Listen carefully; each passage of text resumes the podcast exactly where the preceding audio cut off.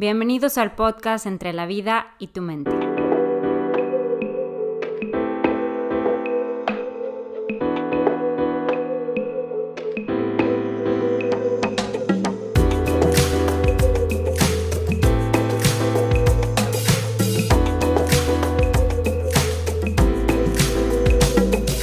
Aquí encontrarás a cuatro mujeres en cuatro ciudades diferentes hablar de manera informal y relajada sobre temas que nos interesan a todos desde diferentes perspectivas psicológicas. Es importante aclarar que escuchar este podcast no cuenta como ir a terapia, que recomendamos ampliamente el acudir con un profesional de la salud. Si nos están escuchando, los invitamos a estar abiertos a perspectivas diferentes, perspectivas que tal vez nos molesten, nos hagan pensar más allá de lo que suponemos correcto o representan un reto para nuestras creencias. Si eso sucede, entonces ya habremos logrado gran parte de nuestro objetivo. Bienvenidos a aquellos que hubieran querido ser psicólogos, antipsicólogos y amigos que a veces la hacen de psicólogos. Bienvenidos todos. Que al final de escuchar este podcast sepas que no estás solo.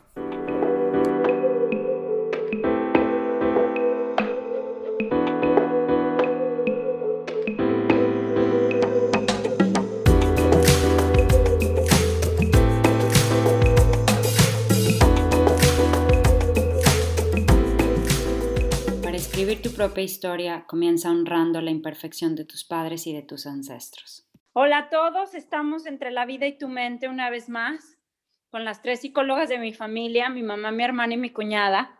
Y queremos avisarles que estamos muy contentas porque es el final de la segunda temporada, es nuestro episodio 24.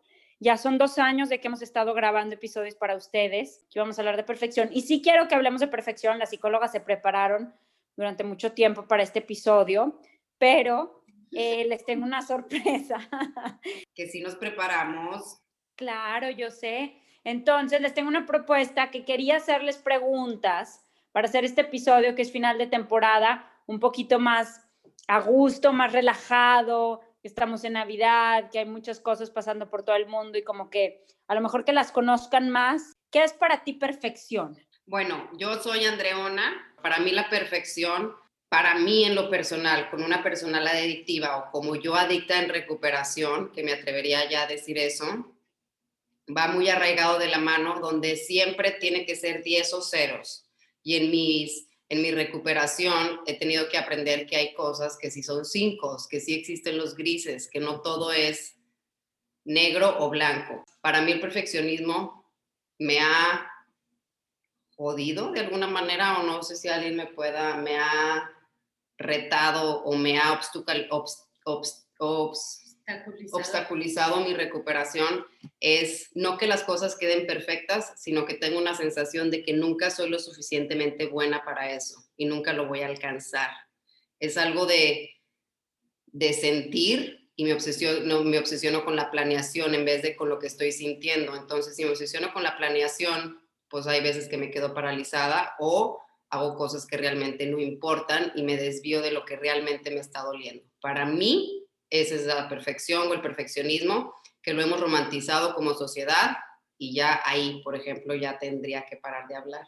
Para mí la perfección, en realidad, como dice Andreona, bueno, primero les quiero decir que hoy es un episodio especial porque aún con todo lo que hemos pasado, estamos en un, dos ciudades solamente. Estamos en Tulum y en Tokio. Wow. Las tres psicólogas estamos reunidas en la misma mesa y yo creo que esto es parte de la perfección, el sincronizarnos a veces, el poder tener estos momentos reunidas, eso es perfección.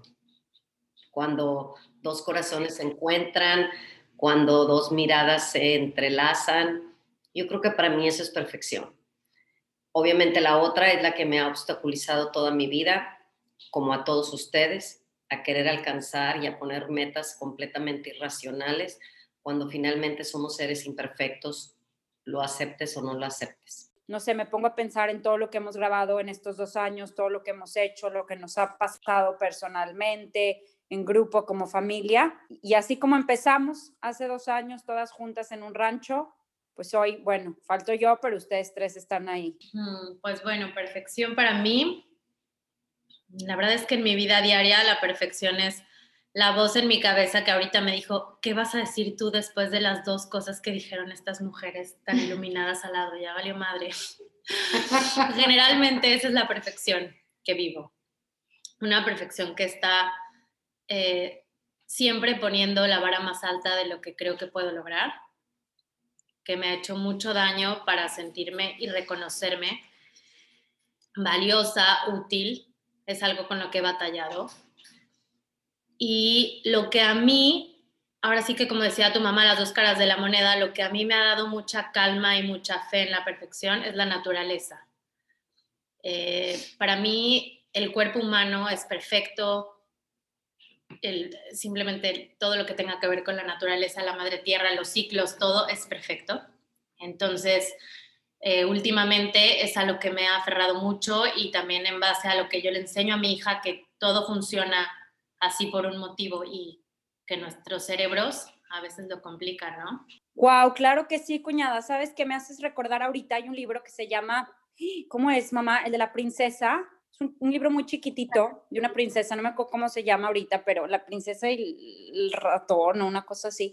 Este, pero en el cuento está una princesa que desde su ventana ella ve una rosa, ¿no? Muy lejos y dice, wow, es que esa rosa, qué cosa, o está preciosa, qué hermosura y entonces un día quiere acercarse a ver la rosa, ¿no? Y entonces va a ver la rosa y se da cuenta que la rosa, pues bueno, por un lado está mordida, una oruga le comió por acá, un pedazo del pétalo está marchito por allá y la hojosa de cerca, pues se da cuenta que la rosa no era así como que tan perfecta y tan hermosa. Y se pone a llorar, ¿no? Así que qué horror, no, pues no, no era como yo me la imaginaba. Y el conejo o el ratón o la ardilla o no sé qué animal que está ahí con ella, le dice, eso es perfección, esa hoja marchita, ese pétalo comido es parte de la perfección, pero vivimos en un mundo en donde nos enseñan, desgraciadamente, o lo hemos adquirido, que la perfección no tiene que tener ninguna falla. Y cuando nos detenemos a darnos cuenta que todo es un balance, que todo es un equilibrio, que en donde hay lo blanco hay lo negro, en donde hay el dolor, hay el gozo, donde estamos completamente balanceados, pues entonces esa es la perfección. Entonces me gustó mucho lo que dijiste, cuñada, y cómo lo pusiste. Pero yo siempre he dicho ahorita cuando dijiste ese balance, yo los momentos que para mí digo, wow, está perfecto, es cuando hay una aceptación total de lo que estoy viviendo. O sea que si me sirvieron frijoles con arroz, no digo, híjole, pero es que me encantaría esta salsa de cilantro. No, es perfecto así. Ese es el contentamiento para mí. Y que todo lo que tiene tripas todo va a fallar de alguna manera. Perdóname, yo nada más te quiero interrumpir para preguntarte, ¿qué es lo de tripas? No entendí. Todo lo que tiene tripas falla, o sea que todo lo que está vida. vida en esta realidad va a fallar eventualmente, va a morir, va a enfermar, va a envejecer, va a fallar, se va a equivocar. Entonces, si le exigimos alguna perfección, algo que tiene tripas, de alguna manera se oye muy burdo, pero todo lo que tiene tripas falla, eso sí digo, últimamente pues no le exigimos la perfección porque no existe.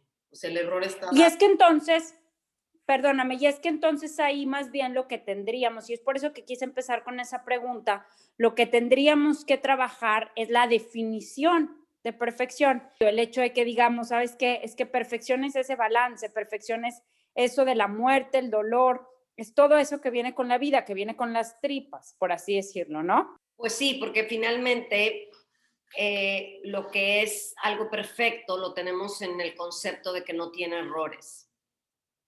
Pero ahí es donde nos entra la, pues, el obstáculo, porque si bien la naturaleza conocemos que es perfecta en sus ciclos, como decía Andrea Torres y todo, eh, también es vulnerable la misma naturaleza, también necesita, también requiere de agua, también requiere de sol, también requiere que ese ciclo se cumpla.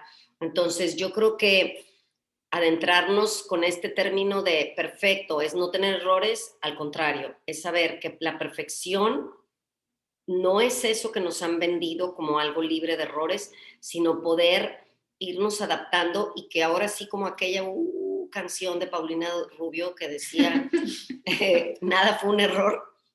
Nada de esto fue un error. Ajá, y, y fue Julieta, era Julieta Venegas, ¿no? No, y Julieta Venegas ah, también. ustedes, ustedes tres me la mandaron cuando me separé de su papá. Y yo creo que era eso. Ah, no había sido nada un error, que finalmente por alguna razón, y que ahora sí digo divina, pues todo sucede. Pero yéndonos a esto, esto es la naturaleza. Si la naturaleza misma se va adaptando y va sorteando y va superando esta vulnerabilidad, esta necesidad, pues yo creo que nos está invitando a saborear nuestra imperfección para a veces ser más espontáneos y saber que tenemos errores y saber que tenemos que somos necesitados, que a veces necesitamos de las cosas. Y lo que decías es el libro, es la princesa que, que, creía en los cuentos de hadas, Jardín de enfrente siempre es más bonito porque lo estás viendo de lejos, pero cuando te acercas a las cosas ya no son tan bonitas. Y cuando te acercas, para mí, la metáfora es cuando conoces a los otros, empiezas a advertir todas sus carencias y todos sus defectos, como ahora mismo, apenas tenemos dos días después de que vamos iniciando la estancia en Tulum, en Tulum que vamos a estar cuatro meses aquí con mi nuera. no, pero... 28 días, ¿no? Algo así, ya llevamos dos. Y empezamos ya a saborear estas imperfecciones, estas situaciones que son ¿Cómo? Pero qué bueno que saboreadas. La saboreada es porque tenemos aquí en la mesa que no podemos hacer tanto ruido, pero chocolates, conitos, o, sea, mucha comida. Esa es la Qué rico, qué rico, qué rico. Oigan, pero ¿saben qué? Entonces yo me atrevería a decir, y esto en, mi preparación para este episodio fue como que lo que yo concluí, es que la definición de perfección es el equilibrio. Es cuando las cosas están equilibradas. No es que están bien, hermosas, ah, o sea, sin errores, es cuando las cosas, lo que sea que estamos hablando, está equilibrado. Hay una frase que a mí me encanta, yo la tengo en mi Instagram y la tengo en todos lados, que dice, soy tan hermosa como aterradora. Como la naturaleza. Como la naturaleza. Entonces, es lo mismo, es ese equilibrio, ¿no? Del que hablamos. A ver, Andreona, última cosa, y cuñada después de Andreona. Yo no sé qué tantas veces he utilizado esta metáfora, pero el por qué nos, eh, con, la, con la naturaleza conectamos tanto y nos inspira tanta fortaleza de alguna manera es porque la naturaleza siempre está dando su mejor versión. Yo cuando no sé cuál es así ay, bueno, en oraciones que dicen, hágase tu voluntad y no la mía, y yo, pues sí, pero ¿cuál es la voluntad de la perfección, de la divinidad? Digo, ¿qué es eso? O sea, ¿qué, qué, cuál es esa voluntad? Que alguien me diga, por favor, yo digo siempre mi mejor versión. ¿Y cuál es mi mejor versión? Por ser paciente, ser comprensiva y yo me mido siempre que esté un poquito mejor que, que, que mi experiencia anterior, ni siquiera que ayer, que hace ratito, así como que siempre vayamos mejorando poco a poco de alguna manera. Perfecto. Cuñada. Estuvo perfecto. Imperfectamente perfecta opinión, Andrea, gracias. Eso es lo que nos lastima y nos lleva a estar continuamente creyendo. Voy a volver a interrumpir a mi cuñada, pero ahorita que las estaba escuchando, que tiene que ver mucho con la aceptación. Nada más iba a ser como un pie de página de lo que dijiste, de que lo, lo hermoso es lo perfecto. Y entonces yo nada más quería aclarar, en algún punto artísticamente se creyó que lo simétrico era lo hermoso. Entonces la simetría, la perfección en la simetría matemática quería decir que algo era hermoso. Sin embargo, eso no quiere decir que esa sea la hermosura de la que yo pueda enamorarme. No sé si les haya pasado, pero puedes conocer a una persona que se te haga hermosa y la tratas tres días y dices, no, no está tan hermosa esa persona. Y después alguien que aparentemente no, y la conoces y dices, de verdad, qué hermosa por su ser, trasciende la simetría. Acabo de leer, de terminar un libro que se llama Buda Viviente, Cristo Viviente, súper recomendable, de Thich Nhat y él habla de cómo una moneda solo aceptamos un lado, y a mí me acaban de dar una moneda de sobriedad, y digo, pues claro, o sea, ¿cuál es el problema con los, pues con todos los humanos, que todos padecemos del deseo de sentir un vacío, más allá que somos adictos o no? Solo queremos un lado de la moneda. En mi caso solo quiero el placer o solo quiero lo bonito, lo hermoso, pero si no acepto el dolor, deja de ser moneda. O sea, si no aceptamos también lo otro lado, deja de ser vida, deja de ser... Claro. Pues la muerte, la muerte, la vejez, el dolor físico, emocional. Quiero que piensen, y a lo mejor no lo van a compartir todas, porque no es de a fuerzas, eh, la que quiera o las que quieran. Quiero que piensen a lo mejor en el momento en su vida en el que se sintieron más vulnerables. Yo he tenido exageradamente muchos momentos, así como tú dices, demasiadas, en demasiadas, o sea, les puedo compartir muchos, pero así de los que se me vienen más es cuando estaba embarazada y obviamente estaba soltera. Fue un momento... De Georgina. Sí, de Georgina. No, de otra hermana que tienes. de Georgina. No sé. Pero es un momento de mucha vulnerabilidad porque aparte hay mucha, mucha ignorancia, mucho miedo precisamente a no ser la perfección. Entonces ese es un momento muy fuerte. Otro momento de mucha vulnerabilidad es cuando me separo hace dos años y tiene que ver mucho con toda la situación financiera. El dinero, nos guste o no nos guste, nos hace exageradamente vulnerables y el no saber si vas a poder con cierta situación o estar teniendo una relación por dinero, que no fue mi caso, lo sigue siendo todavía.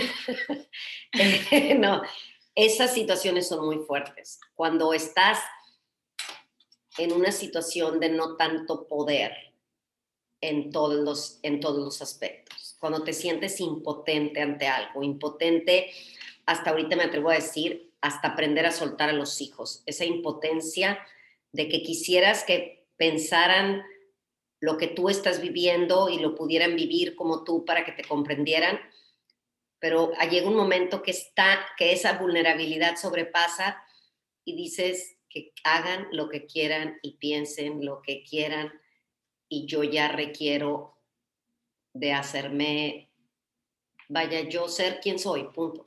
Esos son lo he empezado y creo que me está ayudando mucho y ese momento de esa vulnerabilidad, esa vulnerabilidad a me siento herido por lo que piensen los demás, pero al mismo tiempo basta. A mí se me ocurren, la verdad, o sea, yo me empecé a acordar y dije, híjole, yo todo este año me he sentido vulnerable. Pero lo que les quisiera compartir, yo creo que todos nos imaginamos momentos vulnerables donde nos sentimos, sí, o sea, que no tienes poder sobre ti ni sobre tu voluntad siquiera, como una incertidumbre muy fuerte ante la vida a mí, por ejemplo, Bené Brown, una, no sé qué será, ella se, se, define a sí misma como storyteller, que ella, pero es científica. Ella habla de la vulnerabilidad, que en esos momentos es cuando más nos sentimos conectados. Entonces yo les podría compartir que este año yo empecé a tener el hábito de despertarme temprano, me arreglaba. Ay, qué horror. Pero llegué a, a llorar de gozo, de sentir el sol en mi cara de llorar, de, de, gozo, de nunca lo había sentido yo, esa ahora sí que perfección divina, de, de, leer, leía así como de ley de siete a ocho y media, y era un sentimiento de, de una fragilidad de mi humanidad y de cómo la he desperdiciado, y me sentía vulnerable ante el sol, ante los, no sé, se va a ver súper romántico, pero ahora sí que veía los pájaros y daba gracias, con mi café, con mi té, que luego empecé a tomar té antes del cafecito a las 7 de la mañana. Y te empiezas a conocer y, nunca me había sentido tan conectada y tan sola a la vez. O sea, en mi soledad sentirme conectada. Y pues yo creo que, que es un momento de vulnerabilidad padre y que eso lo había tenido solo con parejas, por ejemplo, donde te sientes vulnerable pero te sientes conectada a ese tipo de intimidad, que dices, wow, la vida es increíble porque no estoy sola y en esos momentos estaba sola y nunca, o sea, supe con certeza que nunca había estado sola. Tenía una sensación que nunca lo había estado, porque sí me atrevo a decir que sí hay algo más que un poder superior más fuerte que yo, esa divinidad, ese Cristo, ese Buda, como ustedes le quieran llamar, que pues para mí es el amor y es lo que me ha salvado en esta, de esta, pues de esta mente que tengo. Hablando de esta perfección y de los momentos vulnerables, también creo que es bien importante mencionar que en estos momentos donde somos más vulnerables es lo más hermoso porque es cuando realmente conectas, conectas con esas personas que son tu sostén, con esas personas con las que creíste que a veces eran perfectas y que te ofrecieron todo, desde un oído, que más compañía, aliento, todo. Y a mí sí me, ahora sí que se me anda antojando así como de esas de, y quiero mandar un saludo a mi tía, porque al, cuando mi esposo no escucha para nada estos episodios, para nada los del podcast, pero este sí me dan ganas porque sí le te voy, voy hablé de ti. Y una especial gratitud para mi esposo, que de verdad cada vez el amor es, como me decía hoy Andrea, mi nuera, ay, me encanta Georgina, cómo tú y Juan se han ido adaptando en su pareja, que viven separados, pero que siguen siendo pareja.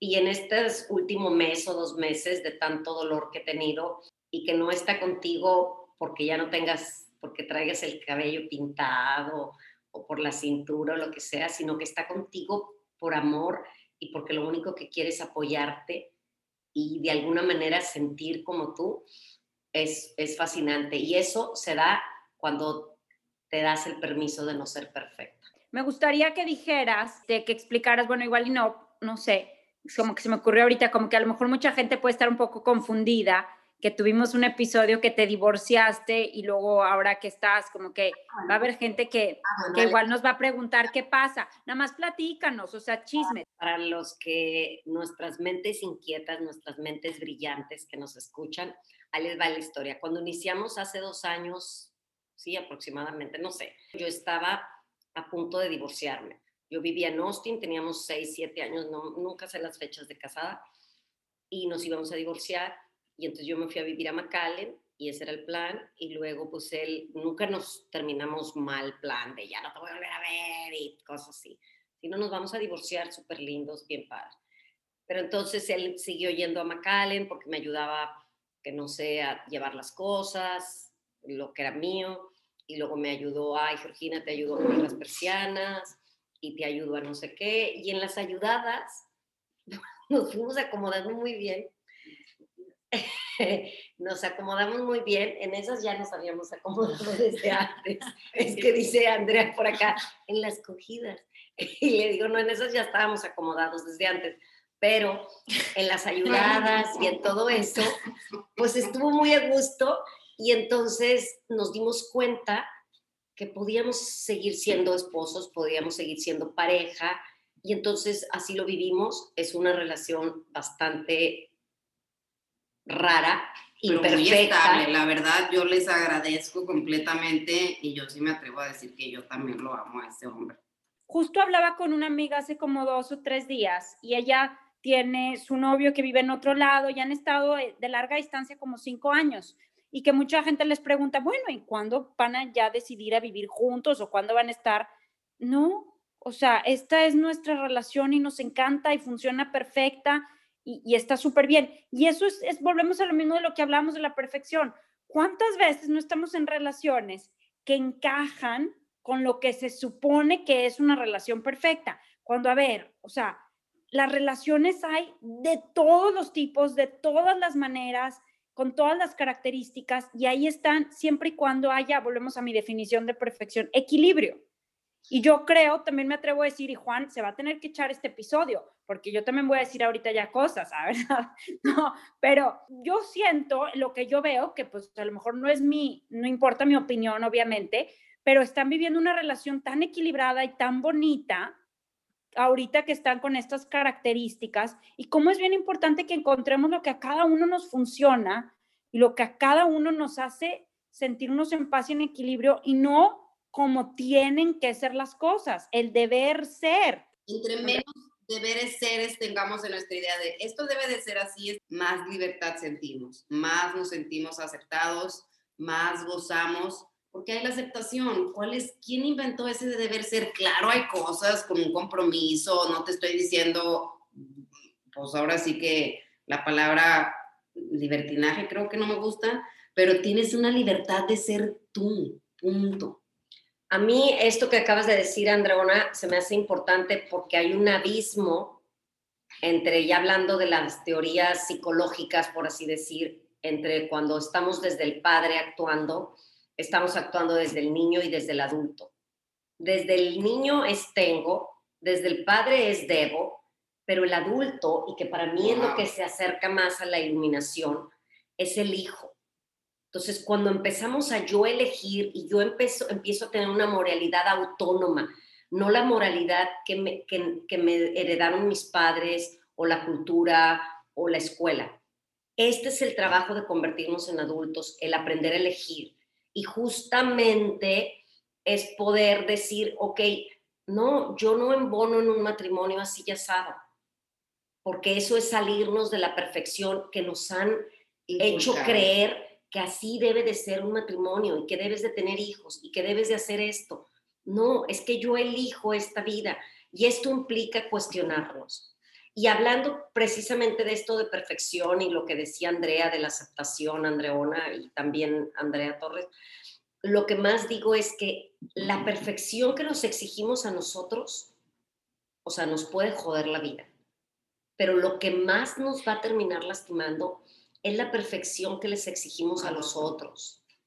Porque entonces si seguimos exigiendo y esa perfección en los otros, no vamos a poder relacionarnos y eso es lo que estamos viviendo actualmente. O sea, toda esta falta de contacto con los demás, la conexión por la pandemia. Y esto es lo que tanto nos está doliendo. Bueno, esto es lo que pasa. El virus es pretender que el otro sea perfecto. Y hablando aquí ahora sí del Santo Juan, me encantó para, decirles lo último, que bueno, Andrea y yo tuvimos un, y seguimos teniéndolo, ¿verdad? Un, ciertas diferencias, ¿no? Y al hablar Andrea, Andreona, yo tu hija. Sí, es Andrea. Clara, pues si hay dos Andreas, pues obviamente con la cuñada Clara. Con bueno, con Andrea Torres también, no es cierto. no, no es cierto, no es cierto.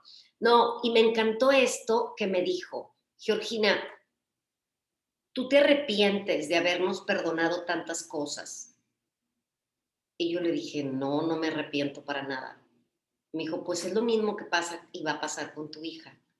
Al final del día, hay muchas relaciones en las que no te arrepientes de perdonar una y otra vez. Y esto es meternos, así sumergirnos en el río y fluir desde esa aceptación sin pretender ser perfectos, porque un río no es perfecto. Adelante. Es que precisamente eso es perdonar.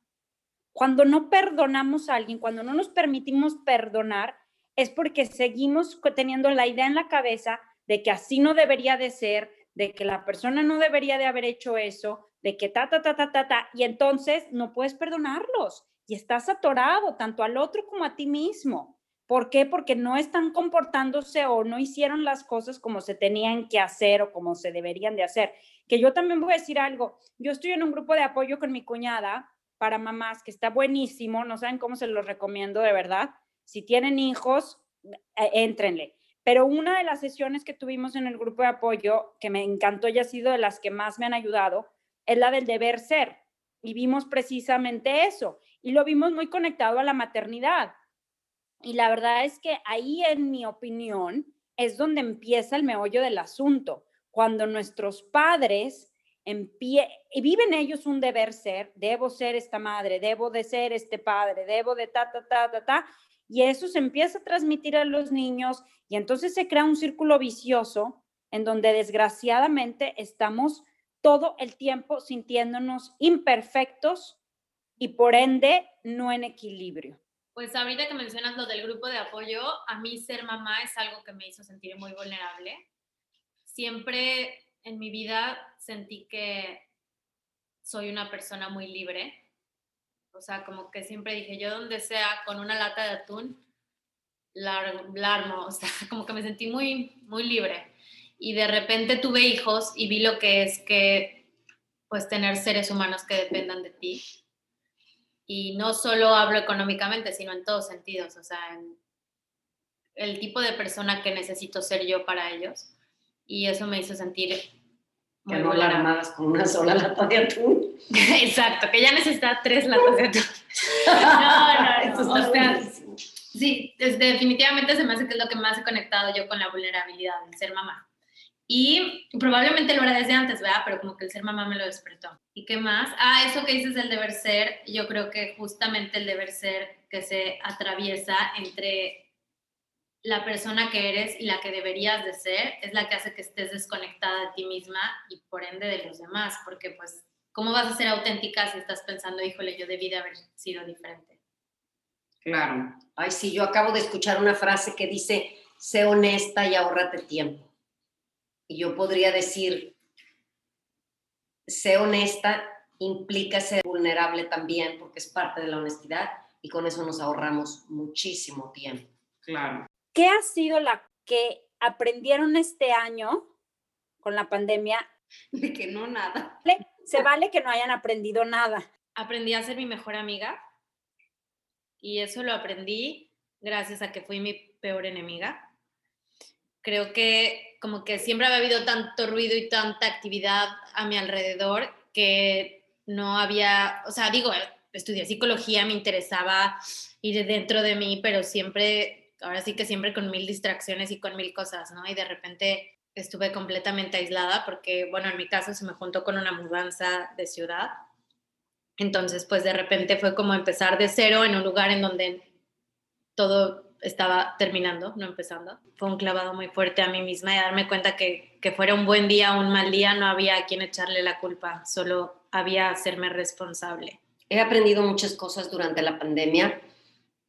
La verdad es que yo sí puedo atreverme a decir que mi vida no cambió mucho a partir de la pandemia, porque bueno, vivo sola, porque ya tenía pacientes en línea, pero sí he aprendido que de verdad no hay como cultivar nuestra mente, porque no nos esperábamos esta situación y sí he visto a gente, más allá de que si se enfermaron o no se enfermaron, realmente el no tener un dominio o una mente muy débil o una mente no cultivada puede acabar con tu vida, vaya, con tu vida emocional. Y eso sí lo aprendí mucho, que verdaderamente sí tenemos y el podemos elegir el meditar y el trabajar en, en nuestra mente, porque si no, una pandemia, aunque no te dé la enfermedad, acaba con tu vida. Creo que para mí ha sido un año parteaguas,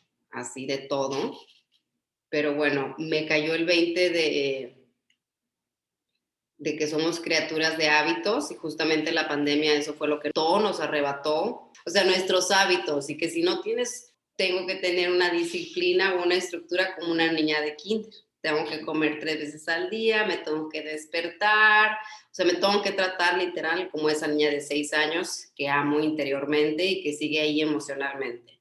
Somos criaturas de hábitos. Segundo, yo tuve la oportunidad enorme de dos situaciones, o sea, estar en, en, condiciones donde o yo me ponía bien yo por mí, por mí Andrea, Andrea con Andrea, o creía que me iba a volver loca. Entonces tuve la oportunidad de que descubrí que yo solita, o sea, que tengo un poder inconmensurable dentro de mí y que ahora sí que no sé si ya soy cínica o donde me di cuenta que, que no necesito de nadie ni de nada, o sea que al final del día, hasta en las peores situaciones, la solución siempre va a venir dentro de mí. Y agradezco que lo viví, lo saboreé, donde si no, o sea, si, si seguía alimentando ese, esa confusión o ese miedo que yo sentía dentro de mí, que pues lo podría vivir 30 años en esa, en esa miseria o en ese estado de pánico y me refugié en mí misma, me refugié y estuve bien. Entonces me doy cuenta que, que siempre voy a estar bien y que todo lo demás siempre se acaba y me ha regalado tanto el 2020 al quitarme todo. Esto que acaba de decir Andrea me lleva, hay un libro hermoso que se llama El don del amor de Joel Goldsmith y justo termina diciendo, todo empieza y termina contigo mismo.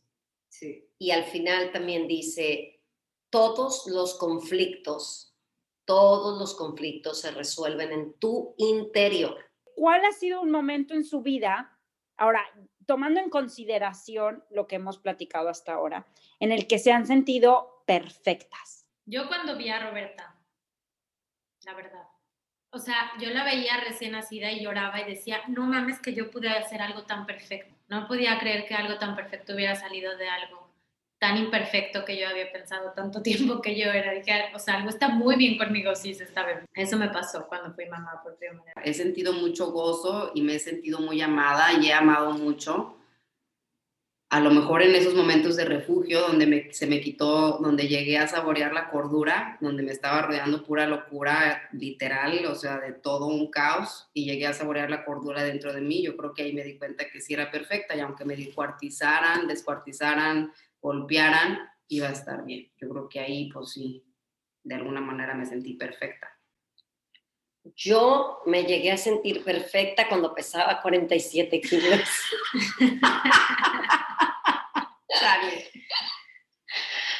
no, yo creo que yo no, no tengo una referencia de haberme sentido perfecta. Podría, como Andreona, decir eh, que los momentos donde he tenido más gozo y más satisfacción ahí es así como, pero, pero no, ni siquiera lo relacionado con ser perfecta. Y si volvemos a lo de Andrea, mi nuera, que dice que cuando vio a Roberta, pues yo también, pero ya como se me va la onda ya.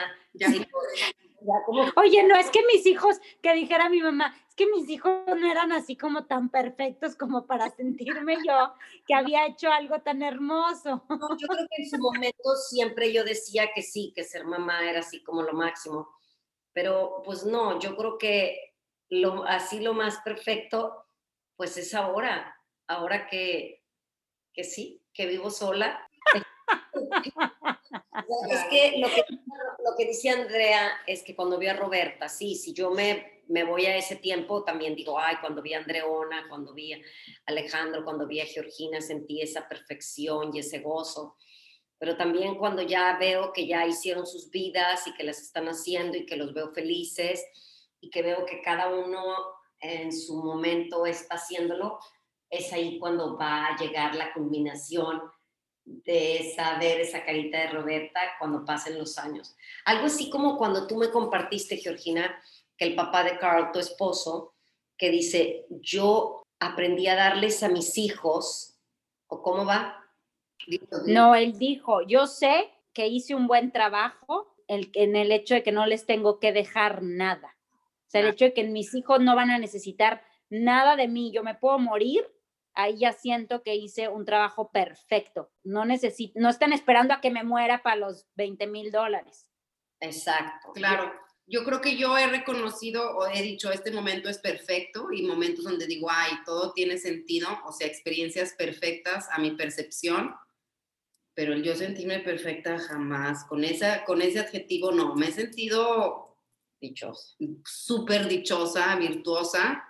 Quiero que piensen y tómense a lo mejor algún tiempo para pensar en una frase que englobara su experiencia humana. A mí la frase que más me ha salvado es de, Marta Zúñiga, de una maestra espiritual que, que he conocido a través de mi mamá, que dice, más cerca que tus manos y pies, más cerca que tu respiración, ahí está Dios. Y respiro, y para mí la respiración es un puente entre mis pensamientos y mi motricidad. Como por ejemplo hoy en la mañana que le estaba dando de comer a Lucas y Alejandro, mi hermano, pasó y ya estaba todo vestidito y mi cuñada haciendo las avenas, las avenas deliciosas. Yo nunca había disfrutado de las avenas porque siempre me quedaban como en grudo y nada más volteo con mi cuñada y le digo, es que esto es la vida, o sea, no hay más allá, no hay nada más que pedirle. Y sentí un gozo con mi, con mi sobrino así en, mi, en mis, ¿cómo se? En mi lap, comiendo. En mi regazo.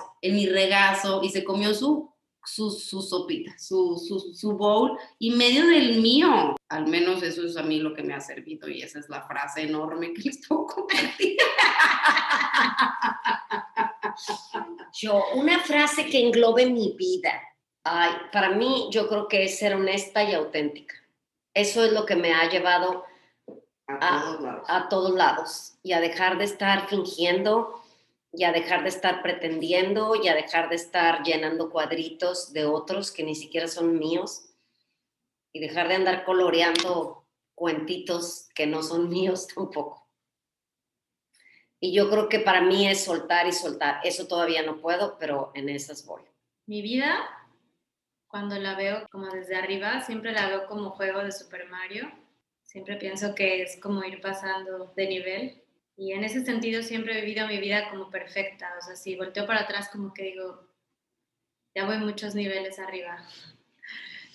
Al menos de donde empecé. y es lo que creo que va a seguir, miles de niveles más. Hasta la iluminación, diría mi. Exactamente. ¿No nos vas a compartir algo? Esa, la que tengo en mi Instagram que dije hace ratito, de soy tan hermosa y tan aterradora al mismo tiempo como la naturaleza. Entender, comprender esa dualidad que vive nosotros y que a veces nos espanta y que a veces quisiéramos tapar y que a veces quisiéramos que no existiera. Y es cuando te das cuenta que es en la naturaleza.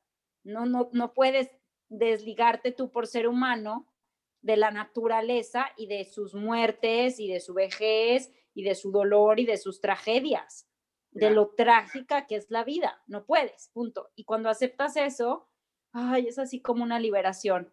Pues que no hay sendero de recuperación o sendero espiritual sin el agradecimiento. Es un mes para agradecer.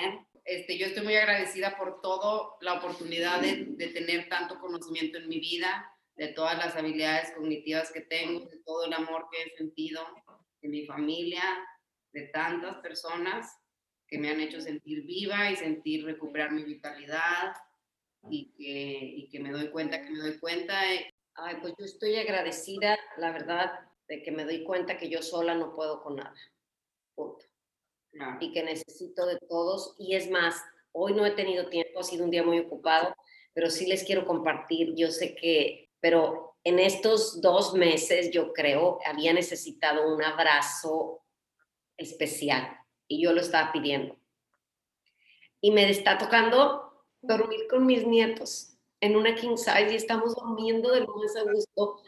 Y ayer, hoy en la mañana, como a las 6.50, y para mí despertarme a las 6.59 son las 6, y empieza Roberta, mi nieta de cuatro años, y me empieza a acariciar así como abuela, ya es hora de despertarnos, y veo el reloj y dije, no, todavía no es hora. Se me, me acarició se me subió a la espalda, me tocaba el cabello, me abrazaba, me tocaba la cara, se me volvía a subir y yo nada más decía en cada momento, gracias, gracias, porque este es el abrazo que tanto estaba yo pidiendo y que, que tanto pedía, de verdad. Y fue un abrazo jamás. Yo creo que es de los abrazos más hermosos que he recibido en mi vida, el, el abrazo de mi nieta. Desde cómo me recibió, bueno, los dos, pero pues ella está más grande, ella está más consciente. Ay, pues hablando de la perfección inalcanzable, si soy completamente honesta y vulnerable con ustedes, hoy no me siento como que muy conectada. Creo que de eso me siento muy agradecida, de poder ser auténtica, de respetar cómo me estoy sintiendo cada día, que eso es algo nuevo que estoy aprendiendo. Creo que verdaderamente aprender a respetar mi sentir, valiéndome las expectativas de los demás incluso las expectativas mías, es un agradecimiento enorme que poder sentirme libre de ser quien soy hoy. Así que de eso estoy muy agradecida. Sí, pues me imagino, cuñada, que no debe ser fácil tener ahí a mi mamá y a mi hermana, ¿verdad? Sí. Está hablando de todo el año en general, de poder atrever a ser ella. Ya te estoy jugando. Pero bueno, yo sí voy a terminar diciendo que yo quiero darle gracias a ustedes tres por este proyecto que empezamos hace dos años, porque creyeron, porque lo aceptaron, porque sé que no es fácil todos los días ni todos los meses sentarnos a grabar, porque sé que como familia a veces tenemos muchos problemas, tenemos muchas cosas en las que diferencias, cosas en las que no estamos de acuerdo. Y aún así, durante los dos años nos hemos juntado para lograr este proyecto, para toda la gente que nos escucha, para nosotros. Y se los quiero agradecer del fondo de mi corazón porque yo sé que se los he dicho en persona, se los he dicho a, cada una, pero nunca lo he dicho en el, en el episodio. Para mí, este proyecto me da vida, me hace sentirme conectada con ustedes y también conectada con el mundo y, se los agradezco enormemente por ser parte de este proyecto conmigo, por estos dos años, por todos los episodios que hemos grabado, por las buenas, por las malas. Y las amo con todo mi corazón, de verdad. Y también muchas gracias a la gente que nos escucha, que nos ha escuchado desde el episodio 1, a los que apenas empezaron hace dos semanas a escucharnos, a los que han escuchado uno, a los que ya no, no les gustó y dejaron de escucharnos. Gracias a todos porque yo creo que el hablar de los humanos en cualquier presentación en la que hablemos, el romper tabús, el hablar de cosas difíciles, sea quien sea, sea una persona a la que le ayude o no, ya valió la pena. Así que gracias por acompañarnos y gracias a ustedes tres por ser parte de este proyecto conmigo. Es una de mis cosas favoritas del mundo. Yo quiero decir que recuperarnos, Andrea Torres tiene un grupo de apoyo, yo también. Andrea me acaba de decir hoy que va a abrir uno, pero ya muy pronto, también un grupo de apoyo. Y recuperarnos de lo que sea que te estés recuperando es un proceso individual en el que es necesario cometer errores y que esperar ser perfectos retarda este proceso de recuperación o retarda este camino espiritual y nos lleva en un estado a estar en un estado de ansiedad y de culpa. Y como les decía en un principio, esperar que los otros sean perfectos es igualmente destructivo y hace que los demás se sientan avergonzados y eso interfiere mucho en el desarrollo emocional de ellos como en el de nosotros. Y como lo acabas de decir, Georgina, somos humanos y somos vulnerables y eso es la maravilla de la perfección. Y poder aceptar esta idea y apreciarla, la verdad es que nos lleva a la iluminación. Ya nada más a mí me gustaría decir que si eres perfeccionista y te ha salido bien de ser perfecto en algunas cosas aparentemente, deseo con todo mi corazón que te equivoques pronto, porque justamente el hecho de que las cosas te salgan perfectas solo alimenta ese loop de ansiedad, de querer seguir poniéndote la vara alta y de querer seguir siendo perfecto cuando es un, es un barril sin fondo. Entonces creo que entre más pronto nos aceptemos humanos e imperfectos, más rápido vamos a entender que la realización está aquí en el hoy en el plato de avena, como decía Andreona. Claro, y es, hay un placer en el error, hay un aprendizaje en el error, hay, hay todo, hay la vida en el error. Muchísimas gracias a todos por escucharnos, les deseamos muchas eh, felicidades en esta Navidad. Nos vemos en enero. Tenemos proyectos padrísimos preparados para ustedes en enero. Seguimos con el grupo de apoyo de mi mamá de codependencia, el grupo de apoyo para mamás de mi cuñada mi hermana en enero va a empezar pronto su grupo de apoyo también. Y también les tenemos preparadas algunas actividades muy interesantes en Instagram y en Facebook. Así que les mandamos muchísimos besos, abrazos a todos. Gracias, bye bye.